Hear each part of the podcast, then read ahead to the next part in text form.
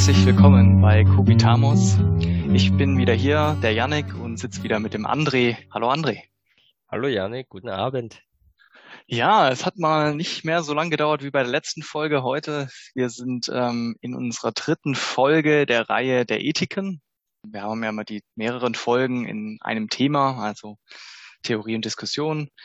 Und für diese Folge konnten wir jetzt ein bisschen schneller ähm, recherchieren. Die sollte eigentlich auch etwas intuitiver sein, vielleicht nicht ganz so komplex und äh, intensiv ähm, denken wie die Kant-Folge, ähm, die wir letztes Mal gemacht haben. Vielleicht wieder ein bisschen intuitiver, ähnlich der Utilitarismus-Folge, weil die Tugendethik eine relativ intuitive Ethik ist.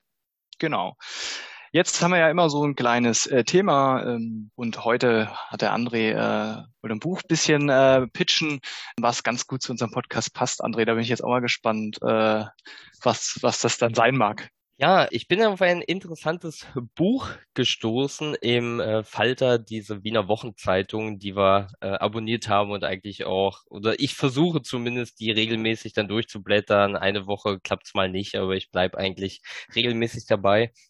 Und zwar ähm, wurde da das Buch von Toby Ord vorgestellt. Das ist ein Ethiker, habe ich hinterher auch ein bisschen recherchiert, Anhänger der Gedankenschule des effektiven Altruismus, ähnlich wie auch Peter Singer. Peter Singer ist ein ganz wichtiger, moderner, noch lebender Philosoph, den wir in der nächsten Woche auch vorstellen. In der nächsten Woche geht es um die Tierethik und da werde ich etwas von Peter Singer vorstellen. Jedenfalls Toby Ord hat ein Buch geschrieben, The Precipice, Existential Risk and the Future of Humanity. Hat er schon vor einem Jahr geschrieben, ich glaube März 2020 kam es raus. Ich habe es nicht gelesen, um das gleich vorwegzunehmen, denn es geht um eine methodische Quantifizierung, eine Abschätzung der größten und gefährlichsten existenziellen Risiken, die die Menschheit auslöschen könnten. Ich habe es deshalb nicht hm. gelesen, weil wohl die Hälfte des Buches aus mathematischen, methodischen Fußnoten besteht und mir dazu einfach die Zeit fehlt, sage ich ganz ehrlich. Mhm. Typische Risiken kommen einem auch ja sofort in den Kopf. Immer zum Beispiel sowas wie der Asteroid, der auf die Erde prallt und damit alles Leben auslöscht. Atomkriege werden auch genannt. Und er sortiert das erstmal nach natürlichen Risiken, anthropogenen Risiken und zukünftigen Risiken. Natürliche Risiken sind besagte Asteroiden oder Supervulkane. Das hält er mittlerweile für sehr, sehr unwahrscheinlich, da die Menschen eigentlich sich eine Technologiebasis aufgebaut haben, wo sie fast alle Himmelskörper erkennen, die auf die Erde zukommen und das auch schon so früh erkennen, dass man dann Gegenmaßnahmen einleiten könnte. Also auch viele Hollywood-Filme, man denkt sofort an Armageddon oder Deep Impact, die ja witzigerweise im gleichen Jahr rauskamen und einfach das gleiche Thema behandeln, sind da wahrscheinlich nicht so realitätsnah. Die anthropogenen Risiken, besagter Atomkrieg hält er auch für recht unwahrscheinlich, da dadurch nicht die gesamte Menschheit ausgelöscht wird, wahrscheinlich. Also gerade wenn man dann so an diesen klassischen Konflikt denkt, der auch aus dem Kalten Krieg kommt und sich jetzt quasi noch fortführt, Russland gegen die NATO, dann wird das wahrscheinlich die südliche Hemisphäre nicht zwingend komplett zerstören. Unter anderem nennt er auch bei den anthropogenen Risiken die Klimakatastrophe. Auch die hält er für eher unwahrscheinlich. Da kommt schon mal ein kleiner Bogen zu unserer Podcast-Folge von Hans Jonas. Er denkt nämlich, dass bis jeder Mensch der Klimakatastrophe zum Opfer fällt, benötigt es mehr als 100 Jahre krassen Klimawandel. Also gar nicht mehr das, was wir momentan sehen, sondern wenn der Kipppunkt erreicht wurde, dann noch 100 Jahre. Und das hält er auch für relativ unwahrscheinlich, wenn man äh, bedenkt, dass ja auch schon Gegenmaßnahmen eingeleitet werden. Am spannendsten sind die zukünftigen Risiken. Und hier kommt dann nämlich auch wieder etwas ins Spiel, was wir auch besprochen hatten. Ich empfehle die Interviewfolge, unsere erste Spezialfolge, das Interview mit Patrick über die Preisalgorithmen. Das wahrscheinlichste Szenario einer menschlichen Auslöschung sieht er nämlich durch künstliche Intelligenz. Da hat er ähm, verschiedene Argumente, zum Beispiel das darwinistische Argument und sagt dann, dass sich in der Evolutionsgeschichte der Menschheit immer die Spezies mit der höchsten Intelligenz durchgesetzt hat. Und wenn die künstliche Intelligenz noch eine höhere Intelligenz bekommt als der Mensch und dann durch neuronale Netze oder durch andere Technologien noch intelligenter wird als der Mensch, könnte diese KI den Menschen ausrotten. Ein weiteres Argument, und da spanne ich jetzt den Bogen wieder zu unseren äh, aktuellen Ethik-Themenreihen, ist das ethische Argument, nämlich dass menschliche Werte, und damit meint er, so wie wir es ja jetzt auch schon mehrfach äh, besprochen haben und auch schon erklärt haben, damit meint er mit Garantie eben die äh, Werte der kantischen Ethik, die können so gut wie gar nicht in der KI einprogrammiert werden. Was dann eben auch diese darwinistische Ausrottung zur Folge hätte, dass eben die KI gar nicht an den Menschen denken kann, gar keine sozialen Normen und gar keine äh, kantischen Imperative mit einbauen kann, sondern dass die KI einfach utilitaristisch dann sagt, yo, meine Freunde, meine KI-Freunde, die sind höherwertig als die minderwertigen Menschen, deshalb sterben alle minderwertigen Menschen. Hm. Ich fand das sehr, sehr spannend. Es steckt sehr, sehr viel aus unserem Podcast drinne. Er schreibt dann am Ende, das fand ich sehr, sehr schön, noch ein kleines Zitat von diesem Oxforder Philosophen. Die Menschheit ähnelt einem Halbwüchsigen. Während die physischen Kräfte rasant zunehmen, mangelt es noch an Weisheit, Selbstbeherrschung und einer Reflexion des eigenen Handelns. Ja, sehr apokalyptisch, oder? Also, würde ich sagen. Also er setzt auf die Matrix quasi. Sagt die Matrix, der Film Matrix, äh, richtig. wenn wir bei dem Film bleiben, ist der wahrscheinlichste. Richtig, richtig, richtig. Ja, was halt der gute Punkt ist, das hatten wir ja auch schon gesagt, ne, ist, dass äh, die äh, KI, genau, die kantische Ethik äh, nicht, nicht haben kann, nicht einprogrammierbar ist, sondern eine utilitaristische Ethik und ähm, die kann willkürlich sein, beziehungsweise eben muss nicht unbedingt Menschenrechte schützen. Das hatten wir ja schon rausgearbeitet. Das ist auf jeden Fall richtig, denke ich. Ähm, ob die KI sich quasi nicht mehr kontrollieren lässt, also nicht mehr abstellen lässt. Mm. Das ist ja eine, ja, eine Prämisse, die wage ich mal zu bezweifeln, also ein Stecker ziehen. Bei, bei Matrix ist es ja dann so, dass die KI selber die Stromversorgung also einen Weg findet, selber sich mit Strom zu versorgen, indem sie Menschen anzapfen. Genau, richtig, ja. ja. Aber die Frage ist ja, ob das geht, ja. Genau. Also das ist ja schon, da brauchst du ja schon ein Robotisierungslevel, das ist ja schon gigantisch. Das genau, ja. Und ihm ging es eben wirklich einfach nur um eine mathematische Abschätzung. Also von all den Risiken, die wir kennen, sagt er, ist das noch das Wahrscheinlichste. Und selbst das klingt ja aus unseren, aus unserer Perspektive sehr, sehr unwahrscheinlich. Das ist dann schon interessant, ja. Ja, insofern ist es ziemlich unwahrscheinlich, dass die Menschheit stirbt. Quasi. Kommt auf den Betrachtungszeitraum an. ja. ähm, ja, aber so ein bisschen hast du recht, so ein bisschen verbindet es ja die Themen. Ja. Genau. Ja gut, dann ähm, wollen wir mal wieder äh, zu etwas älteren Gefilden aufbrechen. Wir sind ja in der Ethik-Reihe äh, rückwärts gelaufen. Äh, wir haben mit dem Utilitarismus angefangen, ähm, der die neueste Variante äh, ist sozusagen. Eine Ethik ist dann die kantische Ethik, letzte Folge gemacht. Und jetzt wollen wir heute die Tugendethik machen, die von Aristoteles kommt. André, jetzt, äh, wie beschäftigt man sich damit? Oder sag doch mal, äh, oder sortiert doch vielleicht nochmal für alle Hörer, falls man jetzt nur die Aristoteles-Folge hört, ähm, die drei Ethiken, wie kann man die unterscheiden? Ähm, welche Kriterien nimmt man da oder wie kann man da drauf gucken? Und bevor wir dann vielleicht in Aristoteles reinstarten. Ja, wie auch schon bei den letzten beiden Folgen wiederhole ich nochmal ganz kurz auch die Begrifflichkeiten, damit alle sich erinnern und alle wieder wissen, worüber wir sprechen. Das mache ich dieses Mal anhand von besonderen Fragestellungen, die sich die jeweiligen Theorien gestellt haben und auch anhand eines zeitlichen Ablaufes einer gewöhnlichen Handlung. Wir nehmen als erstes den Kant, den hatten wir in der letzten Folge. Kant stellt die Frage, die stellt er auch in seinen Büchern, was soll ich tun? Also was soll der Mensch tun. Darum geht es ihm in seiner Ethik. Da ist wieder dieses Sollen drinne. Darüber haben wir ja mehr als genug in den letzten beiden Folgen gesprochen. Und zeitlich betrachtet geht es bei Kant um die Tat an sich. Da steckt auch in der Frage, was soll ich tun? Also die Tat steht im Mittelpunkt und damit eben zeitlich gesehen die Handlung an sich. Zum Beispiel das Töten an sich. Dann hatten wir davor den Utilitarismus. Da stellt sich die Frage, welche Konsequenzen hat meine Handlung? Dann geht es um die Folgen. Zeitlich gesehen ist es dann eben nachgelagert. Nach dem Töten, was passiert danach? Ein Mensch ist gestorben. Jetzt betrachten wir heute die Tugendethik. Die Tugendethik stellt die Frage, wer muss ich sein, um ein gutes Leben zu führen? Zeitlich gesehen ist es dann vorgelagert. Also vor der eigentlichen Handlung. Da geht es dann um den Charakter der handelnden Person, um die Frage, wie ist dieser Mensch beschaffen und auch warum, welches Motiv steckt bei dem Menschen dahinter, dass er diese Handlung ausführt. Es geht also um die innere Haltung, um die persönlichen Eigenschaften und um die menschlichen Fähigkeiten.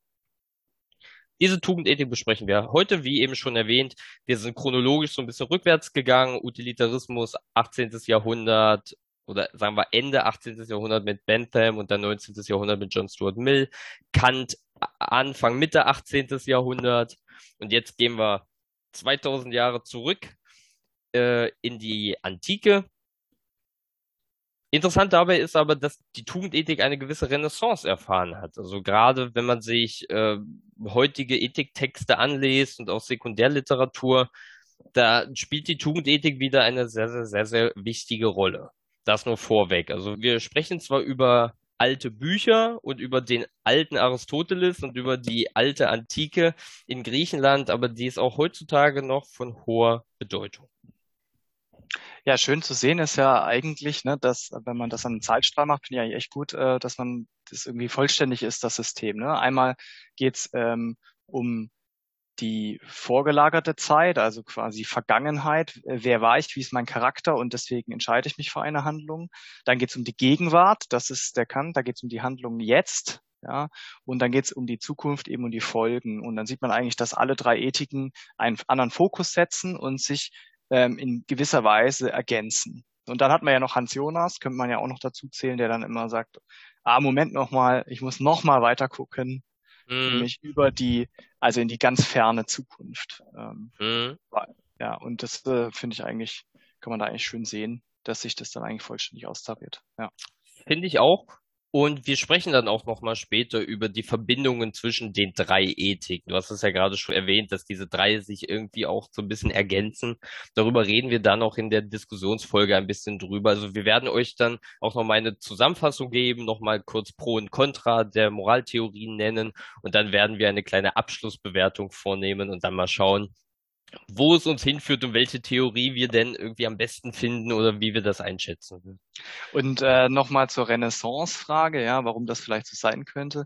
Es gibt ja halt immer so Zeiten, glaube ich, ne? Ähm, Kant beschäftigt sich mit so einer Gesetzlichkeit, ähm, das soll für alle gelten. Ähm, der Utilitarismus beschäftigt sich mit so einem Art System, also wie müsste das System sein? Und das, die andere eben von Aristoteles beschäftigt sich mit dem Charakter der Persönlichkeit des Menschen eigentlich. Und ja, ich kann mir jetzt vorstellen, es ist einfach ein bisschen so, in die, gerade in dieser Ethikgeschichte, dass man eben auch wieder zu, zum Menschen hingeht, zur Persönlichkeit, weil man eben vielleicht feststellt, dass es kein perfektes System gibt. Ja, zum Beispiel hat man im Utilitarismus darüber gesprochen und dann orientiert man sich, denke ich, immer wieder, ne, ähm, den Fokus wieder setzend. Ähm, ja, über die Probleme der Tugendethik sprechen wir dann heute, weil hat man dann vielleicht wieder zum System hingeht irgendwann mhm. und sagt, wir brauchen doch wieder ein System, ja. genau, das Stichwort Klimawandel und solche Fragen. Ähm, ja, aber deswegen würde ich sagen, das Spannender kann man sich, glaube ich, gut vorstellen, ja. Insofern ja, aber dann vielleicht zu den alten Griechen äh, zurück. Warum haben sie sich vielleicht mit dem Charakter beschäftigt? Wie, wie ist es eigentlich mit Aristoteles äh, bestellt? Wie ist, äh, wie hat er gelebt? Was ist, was eigentlich mit dem seiner Biografie? Ja, wir hatten ja schon in der Folge der Ungleichheit der Geschlechter, äh, kurzer Exkurs, das ist übrigens unsere meistgehörte Folge. Äh, also für die, die uns jetzt neu zuhören, können wir die auch weiterhin sehr, sehr stark empfehlen. Dort haben wir bereits Platon vorgestellt und auch ein sehr, sehr wichtiges Jahr für die antike Philosophie. Nämlich 399 vor Christus wird Sokrates hingerichtet. Das ist so wie der Ankerpunkt seitdem fiel quasi der Startschuss der antiken Philosophie. Schüler von Sokrates war bekanntlicherweise Platon. Und Platon hatte auch wieder einen Schüler, das war Aristoteles. Aristoteles ist kurze Zeit nach Sokrates Hinrichtung geboren. Gut, kurze Zeit ist relativ, es waren 15 Jahre. Ähm, nämlich 384 vor Christus wird er in einer kleinen Stadt einer griechischen Halbinsel sehr unbekannt geboren. Er wird circa 60 Jahre alt und stirbt 322 vor Christus. Mit 17 Jahren kommt er als junger Mann nach Athen und tritt auch in die Akademie Platons ein. Also er war dann auch 20 Jahre lang der Schüler von Platon, Teil dieser platonischen Akademie, hat sich ja alles angehört, hat aber dann später Platon auch stark kritisiert für viele Punkte. Da komme ich gleich noch darauf zurück. Eine interessante Trivia. Er selbst war der Lehrer für Alexander von Makedonien. Alexander der Große. Durchaus bekannt. Die Verbindung bestand darin, dass Aristoteles Vater auch schon Leibarzt am Hofe des Vorgängers von Alexander dem Großen, nämlich Philipp II. war. Das heißt, Aristoteles, und das wird jetzt gleich nochmal wichtig, hat eine gewisse makedonische Prägung. Damals war ja Griechenland oder das ganze griechische Reich so ein bisschen aufgeteilt noch in das griechische Festland, dann haben wir ein bisschen nördlich davon Makedonien. Sparta war ja auch so ein separater Stadtstaat, so ein bisschen losgelöst von dem Athen und dem griechischen Kernland. Und Aristoteles war eben stark makedonisch geprägt und das führte dazu, dass er über so ein bisschen hin und her gependelt ist. Also er lebte in Athen, dann ist er da weggezogen, dann kam er wieder zurück nach Athen da er häufig verstoßen wurde. Also es kam dann sehr oft zu politischen Schwierigkeiten zwischen Athen und Makedonien. Und deshalb wurde Aristoteles oft einfach verstoßen. Er war sozusagen Ausländer. Er lebte dort als Metöke, so hieß das damals, und das war ein ortsansässiger Fremder ohne politische Rechte. So lebte Aristoteles in Athen. Er war quasi, ja, akzeptiert, aber nicht wirklich toleriert. Und kurz vor seinem Tod verließ er auch Athen und begab sich nach Chalkis, wo er dann kurze Zeit später auch starb. So viel zu der Biografie so ein bisschen von Aristoteles. Relativ interessant finde ich das mit Alexander dem Großen. Es gibt auch den Film Alexander von Oliver Stone, ein eher schwacher Film, wo man schön sehen kann, wie Aristoteles eben Alexander dem Großen, der dann noch als Jüngling sitzt, äh, philosophische Themen erklärt. Das ist relativ schön dargestellt, obwohl der Film, wie gesagt, ein bisschen schwach ist. Kommen wir zu den Werken und den Errungenschaften von Aristoteles, äh, ein sehr viel rezipierter Mann, auch heutzutage, wenn man Leute auf der Straße fragt, nennen sie Philosophen, würde ich sagen, wird immer Kant genannt, aber auch Aristoteles und oder Platon. Davon gehe ich schon aus. Wir haben auch schon zwei bekennende Aristoteliker kennengelernt. Karl Marx und Thomas von Aquin. Aristoteles war sehr vielseitig interessiert. Er hat Bücher geschrieben, die hießen über die Seele, Politik, Poetik. Sein Meisterwerk, würde ich sagen, das habe ich auch selber im Schrank, ist die Metaphysik. Ein ganz wichtiges Werk in der Philosophiegeschichte, wo zum Beispiel auch der Satz vom Widerspruch drin steht. Können wir vielleicht an anderer Stelle auch nochmal aufnehmen, eine etwas äh, ja, sprachphilosophisch formal logische Betrachtung. Aristoteles war nämlich auch der Begründer der formalen Logik. Äh, er war zusätzlich aber auch empirischer Naturforscher. Er hat die Naturwesen, Pflanzen und Tiere kategorisiert zum allerersten Mal. Das gab es bis dahin noch nicht in der Menschheitsgeschichte. Also wirklich sehr, sehr, sehr, sehr vielseitig. Er war unter anderem, wie eben schon erwähnt, ein Kritiker von Platons Ideenlehre. Und Aristoteles sagt eben, das Wesen der Dinge kann eigentlich unmöglich außerhalb der Dinge liegen. Platons Ideelehre geht ja davon aus, dass es Ideen gibt im Raum und all die Entitäten, die wir sehen, sind quasi nur Teil dieser Ideen, sind quasi nur Ausformungen dieser Ideen und der Kern, das Wesen der Entität liegt eigentlich in einer Idee irgendwo außerhalb. Dem widerspricht Aristoteles stark. Damit kommen wir dann zur nikomachischen Ethik dem ethischen Hauptwerk von Aristoteles, benannt nach seinem Vater oder seinem Sohn. Beide hießen nämlich Nikomachos. ja. Gewidmet, sozusagen. Gewidmet beiden, quasi. genau, ja. Ein sehr einflussreiches Werk auf die Ethik des Abendlandes. Und damit kommen wir dann auch schon so ein bisschen zur Tugendethik. Denn Aristoteles sagt eben, das Wesen der Dinge kann nicht außerhalb von ihnen liegen. Wenn wir das bei Kant ganz plakativ sagen, der kategorische Imperativ liegt, schwebt so ein bisschen als allgemeines Prinzip über den Menschen. Und Aristoteles sagt eben, nein, nein, nein, das Wesen und die Handlungskraft der Menschen kann unmöglich außerhalb von ihnen liegen, sondern die Zweckursache muss in den Dingen selber liegen. Das nennt man immanente Teleologie. Nicht Theologie, sondern Teleologie kommt vom Wort telos, das heißt Ziel. Also im Utilitarismus, haben wir schon besprochen, sind die Folgen relevant, bei Kant der universelle kategorische Imperativ. Aber nach Aristoteles kann das alles nicht passen, sondern die Ethik der Menschen muss in den Menschen selber liegen. In ihrem Charakter, in der Persönlichkeit, eben in den Menschen selber, im Wesen der Menschen. Wie eben schon bei dem Telos, ich werde ab und zu mal so ein bisschen altgriechisch mit reinwerfen, weil das wirklich wichtige philosophische Fachbegriffe sind, müsst ihr euch nicht merken also das oberste Ziel bei Aristoteles ist das Glück.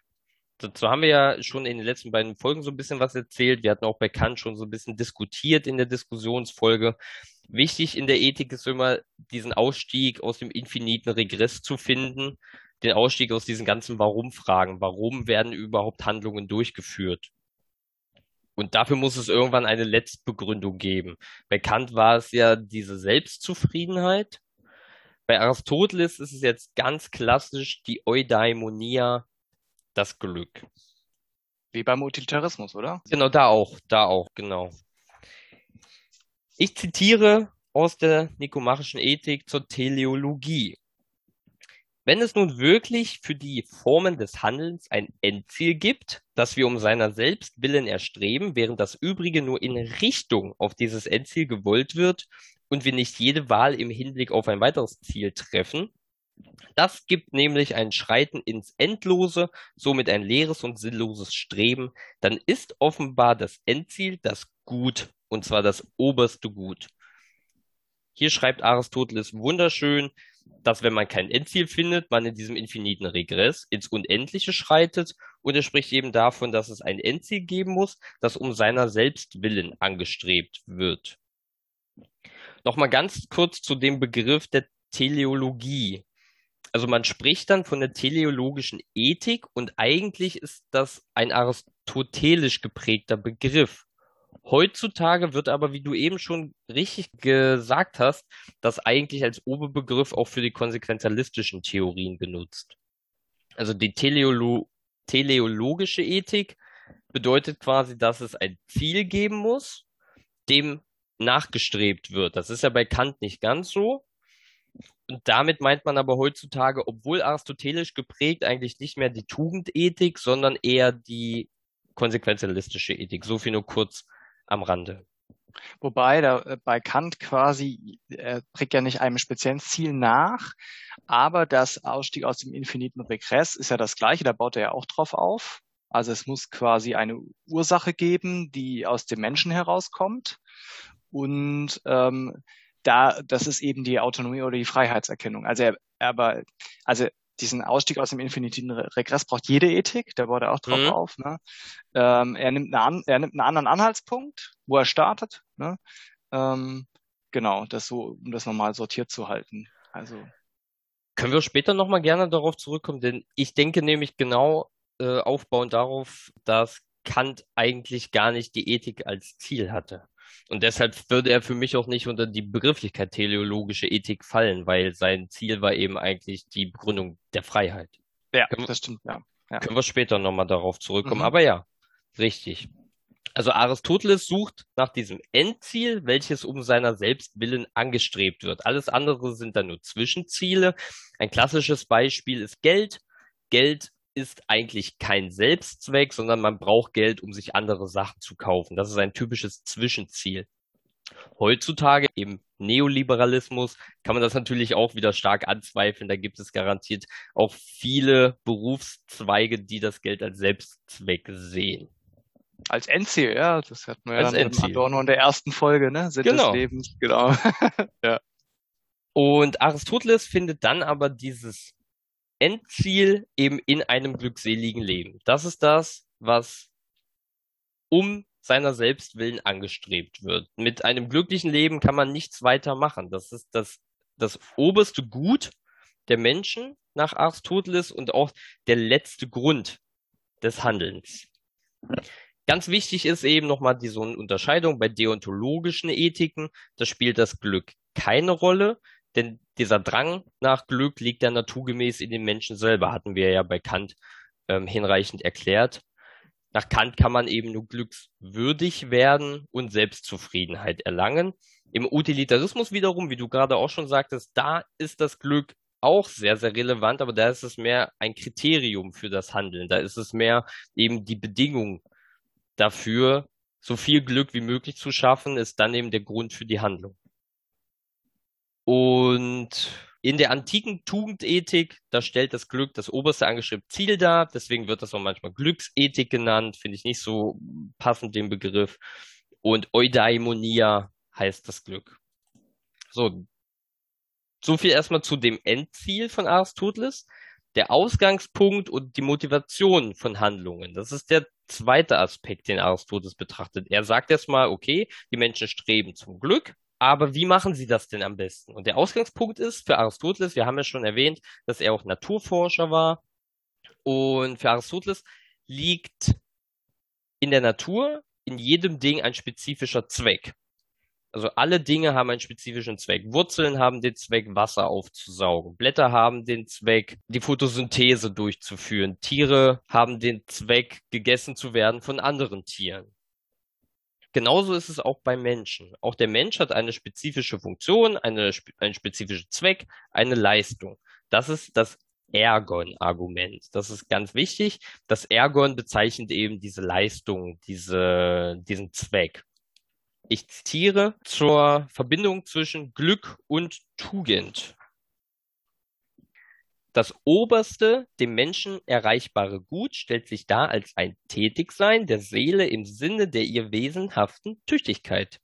Gibt es aber mehrere Formen wesenhafter Tüchtigkeit, dann im Sinne der vorzüglichsten und vollendetsten Tüchtigkeit. Also nur wenn der Mensch seine beste Tätigkeit durchführt, seine beste Tüchtigkeit durchführt, dann kann er zum Glück kommen, dann kann er Glück er erlangen. Und das ist ein ganz, ganz wichtiger Punkt bei Aristoteles. Jeder Mensch hat quasi verschiedene Funktionen, jeder Mensch hat verschiedene Leistungen. Ein Klavierspieler, der kann ganz viel Klavier spielen. Aber das kann eben nur der eine Klavierspieler. Entscheidend ist, dass alle Menschen die Vernunft nutzen. Damit sind wir wieder bei diesem typischen Kant-Thema auch, also die Ausübung der Vernunft im Hinblick auf die Tugenden, die ist das Ergon für den Menschen. Also jeder Mensch strebt nach Glück und erreicht das, indem er die für ihn bestpassendste Leistung vollführt. Zitat, das gute Leben eines Lebewesens besteht im gekonnten Vollzug der eigentümlichen Leistungen dieses Lebewesens. Also der Mensch hat nicht die Leistung wie eine Wurzel Wasser zu sammeln, sondern das, was der Mensch am besten machen kann und was er am vollendetsten und vorzüglichsten machen kann, ist das Nutzen seiner Vernunft für die Tugenden, um damit Glück zu erlangen. Ich habe jetzt gerade schon das Wort Tugend mehrfach erwähnt. Also diese eben genannte Tüchtigkeit oder diese Leistung, die wird dann bei Aristoteles beschrieben als Tugend. Man könnte ja auch sagen, dass äh, einfacher formuliert, so würde ich es jetzt auch verstehen, ne? der Mensch kann halt am besten denken und er sollte deshalb denken, ne? um, um glückselig zu werden, oder? Also um das ganz plakativ mal so. Um das kurz ähm, und knapp zusammenzufassen, ja. ja. Gerade auch in diesem Naturvergleich zu Pflanzen oder Tieren, der Mensch kann denken genau. und sollte sein Denken einsetzen, um zu handeln die wichtigste Bedingung zur Zielerreichung besteht eben in dem tugendhaften Leben. Ich zitiere. Bei der Behandlung der ethischen Vorzüge im Allgemeinen haben wir also die Gattung im Umriss dargestellt. Mit Gattung im Umriss dargestellt meint er dieses Ergon-Argument, diese Tugend. Nämlich, dass sie die Mitte zwischen zwei Extremen und feste Grundhaltungen sind. Ferner, dass sie wesensmäßig stets die Akte hervorbringen, aus denen sie sich herangebildet haben, dass sie in unserer Macht stehen und etwas Freiwilliges sind. Ganz wichtig dabei finde ich, ist, dass sie in unserer Macht stehen. Da haben wir auch wieder Kant drin, diese Autonomie. Und die Freiwilligkeit. Und die Freiwilligkeit. Die, frei, genau. die freie Entscheidung. die freie Entscheidung, dieser freie Wille. Genau. Also man sieht, viele Philosophen der Neuzeit berufen sich auch auf die Antike. Also Platon und Aristoteles, wenn man sich mit dem beschäftigt, weiß man eigentlich schon fast alles. also, Tugenden sind Grundhaltungen, die bewirken, dass das Richtige getan wird. Durch Übung lassen sich seelische Anlagen trainieren, also diese Tugenden lassen sich erlernen und der Charakter lässt sich kultivieren Aristoteles geht dabei von einem sehr humanen Menschenbild aus. Also er sagt, dass alle Menschen diese Tugenden bestmöglich ausführen können, dass alle Menschen diese Klugheit haben, da kommen wir gleich noch drauf, um diese Tugenden richtig anzuwenden. Und er sagt, dass das alle erlernen können. Das finde ich eigentlich humanistisch sehr, sehr schön. Ja, und sehr modern, ne? Also ein soziologisches Menschenbild. Bildung, ich kann mhm. durch Bildung äh, jeden Menschen zum perfekten Menschen machen oder denkensmäßig sozusagen. Bildung ist das Entscheidende. Ja, ist eigentlich sehr modern, würde ich sagen. Extrem wichtig dann die Mesotes-Lehre. Das kam gerade auch schon in dem Text. Die besten Tugenden sind immer auf das vom vernünftigen Menschen erkannte mittlere zwischen zwei Extremen bezogen. Das hatten wir gerade in dem Text, dass sie die Mitte zwischen zwei Extremen sind. Das heißt, das ist ein ganz, ganz, ganz, ganz, ganz, ganz wichtiger Punkt. Die angemessene, vernunftgesteuerte Mitte für jedes Subjekt muss angestrebt werden. Damit meint man auch gar nicht zwingend die arithmetische Mitte. Also wir können jetzt keinen Mittelwert berechnen aus äh, viel Tugend und wenig Tugend, sondern es hängt auch immer vom Subjekt ab. Das ist ein ganz wichtiger Punkt, den auch die Tugendethik generell unterscheidet zur kantischen Ethik oder auch zum Utilitarismus, die ja sehr universal sind. Die Tugendethik geht wirklich auf das Subjekt und konzentriert sich auf die Persönlichkeit. Und es müssen nicht alle immer perfekt in der Mitte ihrer Tugenden sein und ausgehend von diesen handeln, sondern man kann auch davon ein bisschen abweichen. Kommen wir kurz ans Eingemacht. Und da möchte ich dann auch nochmal kurz an die Denkaufgabe erinnern, die wir am Ende der letzten Folge gestellt haben. Wir haben ja die Frage gestellt, was bedeutet Glück für euch und welche Charaktereigenschaften oder welche Tugenden seht ihr, um dieses Glück zu erlangen? Und im Folgenden kann ja jede Hörerin mal abgleichen, ob ähnliche oder ganz andere Tugenden euch vorgeschwebt haben. Wir haben über das Glück ja gerade schon erzählt. Ich denke, beim Thema Glück sind sich alle Menschen relativ ähnlich, dass sie das relativ ähnlich definieren. Das Wichtige ist nur, dass gerade auch Philosophen immer dieses oberste Gut nennen. Viele, wenn man fragen würde, sagen beim Thema, was ist ein glückliches Leben, dann sagen sie Familie gründen, aber das Glück eigentlich das oberste Ziel ist, wonach man generell strebt, dass also auch Familie gründen nur ein Zwischenziel ist. Das bedenken, glaube ich, nicht viele. Die Tugenden von Aristoteles. Wir haben die ethischen Tugenden des Charakters, die lassen sich angewöhnen und wir haben die Tugenden des Denkens, die lassen sich erlernen. Also wir haben auch da wieder diese Zweiteilung zwischen Körper und Geist. Die ethischen Tugenden des Charakters sind ein bisschen mehr auf den Körper bezogen. Gerade auch heutzutage würde man sagen, hormongesteuert. Die Tugenden des Denkens, die sind sehr auf den Geist bezogen, auf die Vernunft. Äh, wie war das nochmal? Die Denken sind angeboren, die charakterlichen lassen sich erlernen oder andersrum? Andersrum, die ethischen Tugenden lassen sich angewöhnen. Also durch Gewöhnung und Übung lassen sich diese besser ausprägen oder kann man mit diesen Tugenden dann besser handeln. Also das mhm. kann man sich quasi antrainieren, sozusagen. Mhm. Und die Tugenden des, des, Denkens, Stichwort Bildung, lassen sich eben erlernen. Man kann ah, in eine, eine wär... gehen, mhm. gehen und sich dadurch dann eben diese Klugheit zu Gemüte führen. Das ist quasi eigentlich schon eine Trennung in Unbewusstes und Bewusstes, ne, was Freud da macht. Also die charakterlichen, da werden wir gleich noch zu kommen mit den Emotionen, das, da muss man eigentlich eher trainieren. Mhm. Ähm, das, weil es quasi spontan kommt und das andere, das Bewusste ist dann Bildung ähm, abstrakter sozusagen, lässt sich klarer bilden. So, ja, genau. Deswegen hatte ich jetzt nochmal nachgefragt, da können wir dann gleich mhm. nochmal ethische Tugenden des Charakters. Wir haben die Tapferkeit, die pendelt in der Mitte zwischen Furcht und Zuversicht. Wir haben die Besonnenheit im Hinblick auf die Lust. Viel Lust, wenig Lust. Wir haben die Großzügigkeit als Mitte zwischen Geiz und Verschwendung. Sanftmut, Wahrhaftigkeit. Wahrhaftigkeit kommen wir später in der Diskussion nochmal zurück. Freundschaft, kommen wir später auch in der Diskussion nochmal zurück und die Gerechtigkeit zwischen Unrecht tun und Unrecht leiden. Gerechtigkeit hatten wir auch schon mal bei Platon beschrieben. Gerechtigkeit ist ein ganz, ganz wichtiger Begriff in der antiken Philosophie und gar nicht mal zwingend juristisch gedacht, so wie es ja heute häufig gemeint ist. Die Tugenden des Denkens, die Klugheit, kommen wir auch später in der Diskussion nochmal zurück, sehr diskutabel, heißt Phronesis, wird auch übersetzt mit Vernunft. Ist eben sehr relevant für die sittliche Entscheidung und die Wahl der Mittel. Wird auch erklärt als praktisch moralisches Urteilsvermögen. Weitere Tugend des Denkens, die Weisheit, die Sophia. Philosophie weiß, glaube ich, jeder heißt ja die Liebe zur Weisheit, da steckt ja die Sophie drinne. Bedeutet die Einheit von Wissenschaft, Episteme und Vernunft. Das ist die Weisheit. Das finde ich eigentlich auch relativ schön beschrieben, als auch generelle Aufgabe der Philosophie. Eben so ein bisschen die Wissenschaft zu bewerten anhand Vernunftfaktoren. Finde ich ganz schön. Die beste Tätigkeit mit dem höchsten Glücksfaktor nach Aristoteles ist die kontemplative, theoretische Tätigkeit des Erlangens von Weisheit. Das Ergon des Menschen, wie vorhin schon mal erwähnt, ist die Ausübung der vollkommenen Vernunft. Und damit meint Aristoteles nichts anderes als das, was wir immer machen, Janik, philosophieren. Mhm. Philosophieren ist nach Vernunft. Aristoteles die reine Vernunft und das Beste, was man machen kann. Und wenn man genug philosophiert hat, hat man ein absolut glückliches Leben. Ich zitiere noch ganz kurz, Philosophie bietet Genüsse von wunderbarer Reinheit und Beständigkeit. Mhm. Hat er Kant dann auch, äh, ist er auch Kant der Fan von der reinen Vernunft. Ne?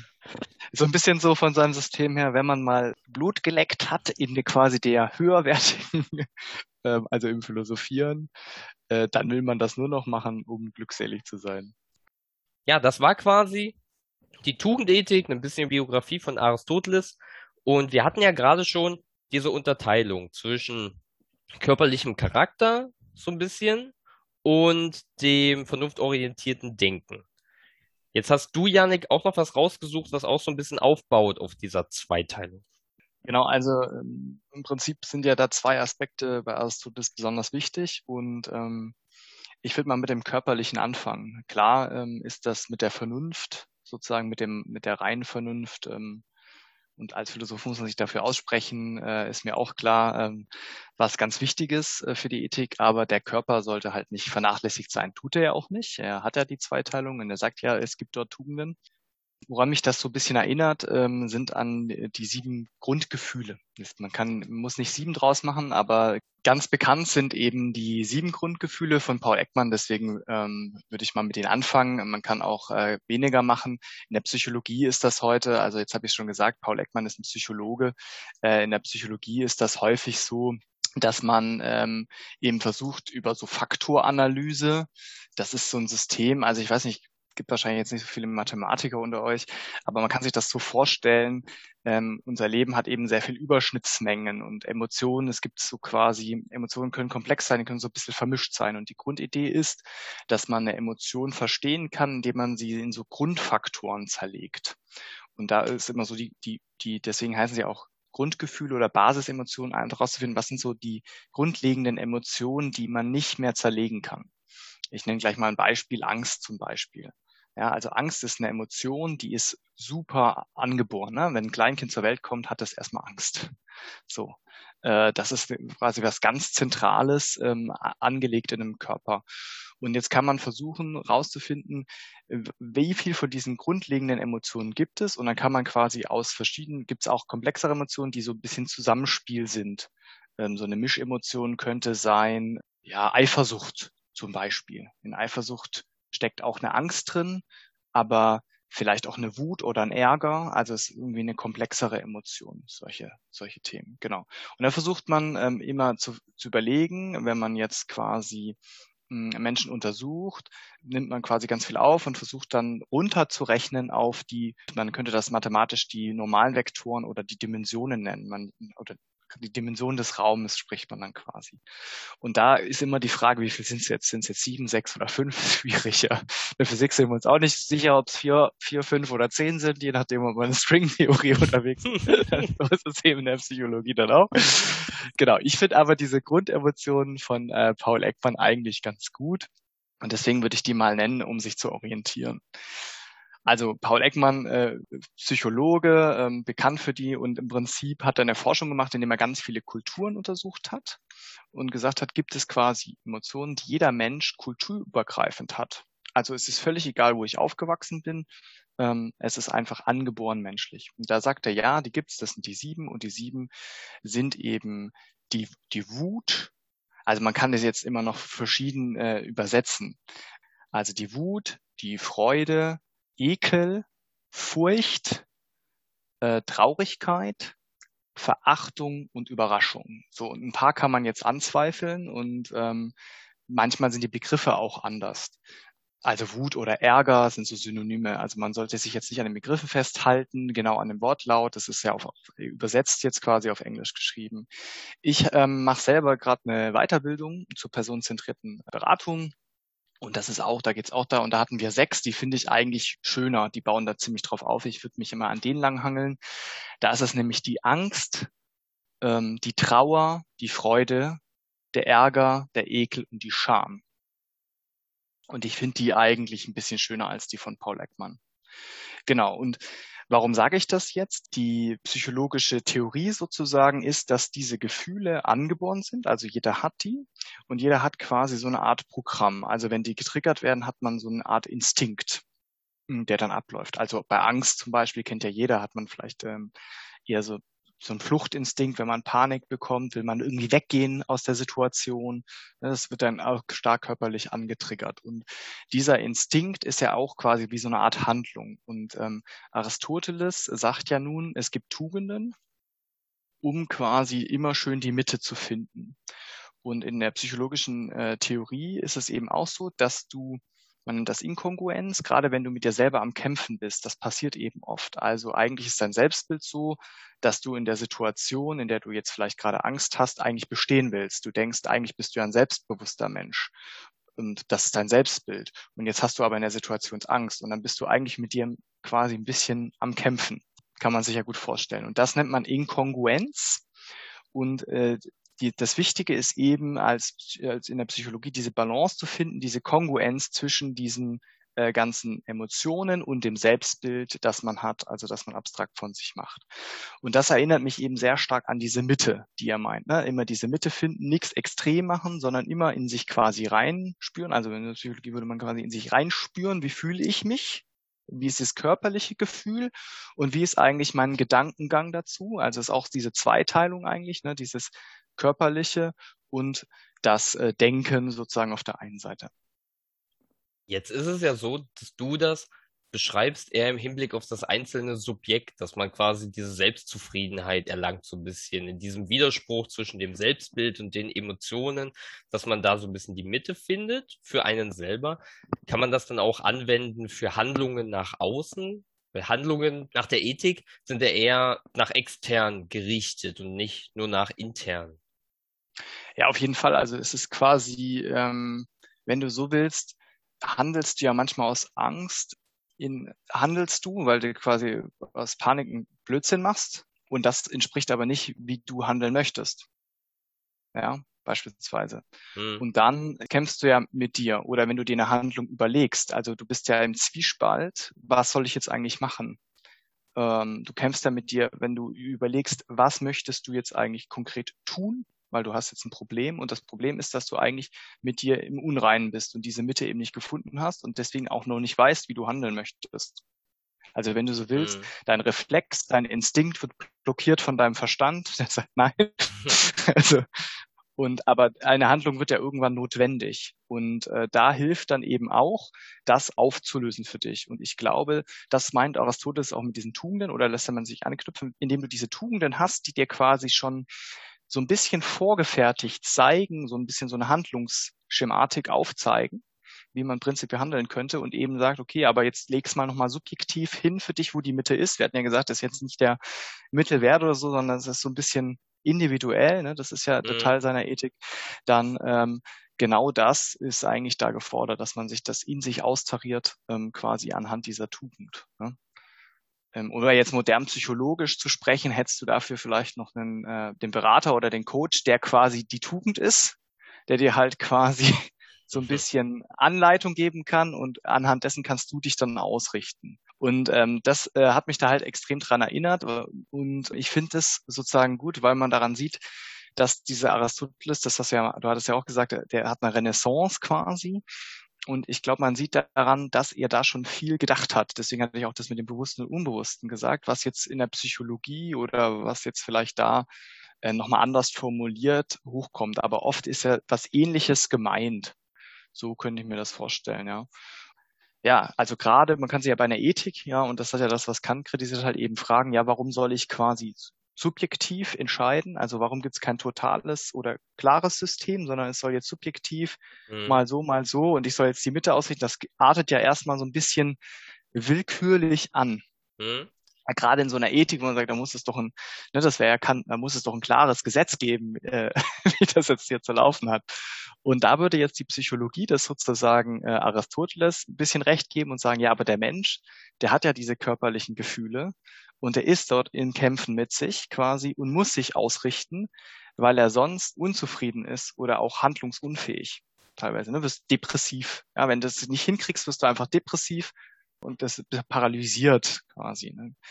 Und würde quasi dann eher eigentlich in die Aristoteles-Ecke drücken und sagen, jetzt guck mal, dass da, da der Körper auch mitpasst. Ne? Also deck das mal mit ab. So. Und das finde ich jetzt eigentlich charmant an Aristoteles, dass er Tugenden zu beiden hat. Klar, sagt er jetzt, ne, ähm, die, die stellt jetzt quasi die Vernunft auch in Vordergrund. Das finde ich auch gut. Was ich jetzt noch ganz schön finde, wo man das so ein bisschen sieht, wo man auch ein bisschen wieder den Aristoteles sieht, ist in der Paul-Ekman-Theorie noch, was jetzt eigentlich passiert. Also was ist sozusagen angeboren und was ist jetzt sozialisiert. Mhm. Also es ist nämlich nicht so einfach, diese Grundgefühle rauszuarbeiten, weil natürlich ähm, jetzt zum Beispiel kulturübergreifend die Leute so ein bisschen die anders zeigen oder man kriegt gelernt, wie man damit umzugehen hat. Also mhm. das ist gelernt. Also Beispiel ist, ein Säugling hat Angst, aber wie er mit dieser Angst umgeht, das bringen ihm die Eltern bei. Also entweder alles ist gut, ich bin da, ich beschütze dich, oder äh, ja, komm mal alleine, komm mal alleine klar. ja, genau. genau. Das sehe ja so ein bisschen heulen, genau. Ähm, um es mal böswillig zu sagen. Also die, ähm, der Umgang mit der, der Emotion, die ist sozusagen soziologisiert. Mhm. Genau. Und er sagt quasi immer, es gibt immer einen Auslöser. Das ist dieses Affektprogramm, was dann getriggert wird. Also, dass du jetzt zum Beispiel Angst hast. Das ist vererbt sozusagen. So ganz grundlegende Muster. Und dann gibt es so, so eine Art Bewertungsprogramm, wo du halt sagst, okay, macht das jetzt für mich sozusagen Sinn? Das ist sozusagen der Verstand. Ja. Ähm, und dann gibt es Darbietungsregeln. Also wenn ich jetzt quasi bewertet habe, was ich jetzt, wie ich die Emotion aus, ähm, dass ich sie ausdrücke, das okay ist zum Beispiel. Also ich bin jetzt in einer sozialen Situation und es ist okay, Freude auszudrücken, zu lachen. Das bewertet, das passt. Dann gibt es noch so Regeln, wie exzessiv mache ich das, ne? Also mhm. die sind quasi sozialisiert, also ähm, sagt man soziologisiert? Ich weiß es nicht genau. Also das kommt von der Gesellschaft, das ist erlernt. Und jetzt gibt's noch so Re Bewältigungsregeln. Also die, die, kann ich auch lernen. Das ist das, was ich gesagt habe. Wenn ich eine Emotion habe, ähm, wie komme ich mit dieser zurecht? Ja, also einmal, wie drücke ich sie aus und wie komme ich mit der zurecht? Das sind eben Sachen, die ich lernen kann. Und ähm, da gibt es noch eine ganz interessante Sache, die ich auch gut fand von ihm, oder interessant, da können wir nochmal drüber sprechen. Wir hatten ja das immer mit dem Lügen. Mhm. Und Paul Eckmann sagt halt, beim Lügen gibt es so zwei grundlegende Motivationen. Ähm, und das führt dann zu einer anderen Art von Lüge. Die eine Motivation ist aus Angst zu lügen. Ähm, zum Beispiel eine Notlüge. Ich habe Angst, dass ich dir wehtue, wenn ich dir sage, das Kleid, oder nehmen wir mal nicht das Kleid, nehmen wir, sag ich mal, André, äh, dein T-Shirt ist hässlich. Mhm. das finde ich. Du fragst mich, wie findest du mein T-Shirt? Und ich finde dein T-Shirt hässlich. Und ich die Wahrheit sage, habe ich Angst, dass ich dir damit wehtue. Und deswegen sage ich ähm, etwas ganz anderes ähm, mhm. und sag einfach, äh, entweder gar nichts dazu, ja, und sage, ah, die Hose ist auch ganz nett. also versucht das quasi äh, abzulenken. Ähm, genau, also ähm, auf jeden Fall ähm, versuche ich es äh, bei einer anderen Sache, wenn ich eher die Motivation habe, dass ich mich schäme oder schuldig fühle, da versuche ich sozusagen es eher zu verfälschen. Also mhm. mich besser darzustellen. Das ist ganz oft die Motivation. Also ich, ich fühle mich so ein bisschen schämig oder ich fühle mich so ein bisschen schuldig, weil ich so was gemacht mhm. habe. Und dann stelle ich die Fakten, die ich, ich weiß eigentlich, dass die Fakten ein bisschen anders liegen, stelle es ein bisschen anders dar. So, das ist dann auch so eine Art Lüge, aber es ist eine verfälschte äh, Darstellung, ja. Das finde ich auch noch interessant, also dass er das eben sagt. Also äh, eigentlich gibt es so Grundmuster eben und es gibt eben auch verschiedene Motivationen zur Lüge. Angst oder, also ich, das eine würden wir vielleicht jetzt edler empfinden, aus Angst dir weh zu tun, lüge ich, oder ich fühle mich schuldig und deshalb lüge ich. Also ich würde es jetzt ethisch unterschiedlich bewerten. Mhm, wobei natürlich nach Kant Lüge bleibt Lüge, also nach Kant ist beides abzulehnen, denke ich. Aber genau darum geht es ja Aristoteles, dass man eben subjektiv, auch so ein bisschen situativ vom individuellen Charakterzug und auch von der Situation, in der man sich gerade befindet, es abhängig macht. Genau, und deswegen habe ich das jetzt gebracht. Das finde ich dann, ich, da kann man es eigentlich schön sehen. Ja? Das wäre so mein Empfinden als Person heraus. Und ich glaube deswegen, das hatte ich ja auch mal äh, in der ersten Folge gesagt, ich glaube, so die intuitivste Ethik, die die Menschen jetzt so in sich tragen, ist eigentlich diese Tugendethik, weil sie aus sich heraus, aus ihrer Person heraus denken und, und handeln ne? und in sich reinspüren, wie fühlt sich das an. Mhm. Ähm, man hat ja gar nicht oft so gar nicht so diese Begründung von Kant jetzt da parat, ja, ich habe das jetzt den kategorischen Imperativ durchdacht oder so, sondern die sagen einfach, ja, es fühlt sich eigentlich, die meisten Menschen würden sagen, es fühlt sich, ich, ich denke, es fühlt sich gut so an, ja, und deswegen habe ich das jetzt so gemacht. Eben, ja. ich bin damit zufrieden selber oder ich habe ja. damit dann eben keine Inkongruenzprobleme, wenn wir bei dieser Begrifflichkeit der Psychologie bleiben. Und wenn ich damit keine Schwierigkeiten habe, dann fühlt sich die Handlung für mich richtig an und dann vollführe ich sie auch. Genau, ja. So äh, vielleicht diese Verbindung, wo man dann sagen kann, okay, ja, also diese Tugendethik mag zwar eine, eine alte Idee sein, aber jetzt so von der, die psychologische Forschung oder finde Anhaltspunkte, das passt eigentlich sehr gut zusammen. Mhm. Gerade diese Grundgefühle und diese immer diese Mitte finden. Genau, und das habe ich jetzt quasi mal erwähnt, um halt zu zeigen, okay, ja, also es ist genau die entgegengesetzte Argumentation zu Kant, der sagt, ja, es muss doch eine klare, eindeutige Regel geben. Es ist doch nicht akzeptabel, äh, das Subjektive, sondern es muss notwendig sein. Ja? Und ja. Äh, äh, das finde ich da eigentlich ganz schön. Ja. Spannend vor allem wirklich, wie modern Aristoteles immer noch ist nach 2300 Jahren. Genau, ja. Oder dass man das da halt auspackt, ja. Ja. Hm. Na sehr gut. Wir fassen noch mal kurz zusammen, empfehlen dann ganz stark die Diskussionsfolge, die äh, jetzt gleich im Anschluss von uns aufgenommen wird. Also wir haben die Tugendethik betrachtet als die letzte der drei Moraltheorien, Utilitarismus, kantische Ethik, Deontologie und Tugendethik. Wir haben uns Aristoteles Biografie angeschaut, Makedonien spielt da eine Rolle, ein vielseitiger Universalgelehrter.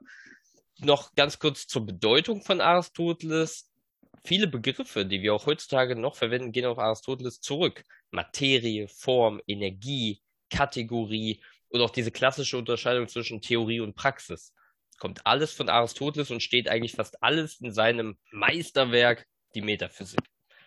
Wir haben die Glücksethik besprochen, ein nicht so ganz guter Begriff, aber das Glück steht eben im Mittelpunkt, die Eudaimonia, der teleologische Charakter, dass eben ein Endziel gesucht wird, ähnlich wie im Konsequenzialismus das Ergon als spezifische Funktion in der Natur und auch das Ergon des Menschen, die Ausübung der Vernunft, bezogen auf die Tugenden, also die Tugenden müssen ausgeübt werden, es muss nach der Mesotes-Lehre die Mitte gefunden werden, die Mitte ist kein Durchschnittswert, aber die Mitte ist ein individuelles, angemessenes Verhalten zwischen zwei Extremen. Und wir haben jetzt zum Schluss noch die Grundgefühle kennengelernt nach Paul Ekman, die auch noch in der Moderne eben diese Tugenden und auch die Tugendethik so ein bisschen verinnerlicht haben. Genau, vielleicht noch als allerletzten Kommentar, wo du gerade noch diese zwei Pole angesprochen hast. Das normalerweise ist das in der Psychologie genau auch immer der Fall, dass man quasi immer zwischen den zwei Polen sich bewegt. Man kennt vielleicht Persönlichkeitstest, introvertiert, extrovertiert und so weiter. Bei Paul Ekman ist das ein Kritikpunkt, dass er quasi klare äh, Emotionen hat, die sich nicht zwischen zwei Polen bewegen ist auch nochmal interessant eigentlich. Wobei ich das jetzt so nicht empfinde. Ja? Also da ist ja eher die Frage bei uns jetzt, ähm, wenn ich Angst habe, wie gehe ich damit um? Deswegen finde ich es sehr passend. Also das ist ja auch die Frage, die Aristoteles stellt zwischen den zwei Polen. Wie handle ich? Die Handlung zwischen den zwei Polen. Ich wollte es nur nicht äh, unerwähnt lassen. Dass oft das ist ja auch generell eine spannende Frage, dass alles im Leben immer auf diese Binarität hinausläuft. Mann, Frau, hübsch, hässlich, reich, arm, introvertiert, extrovertiert, kommt fast überall vor, diese Binarität, diese, dann auch dieses äh, Schubladendenken. ist einfach ganz, ganz stark ausgeprägt, aber das können wir auch noch mal in einer anderen Folge diskutieren. Genau. genau.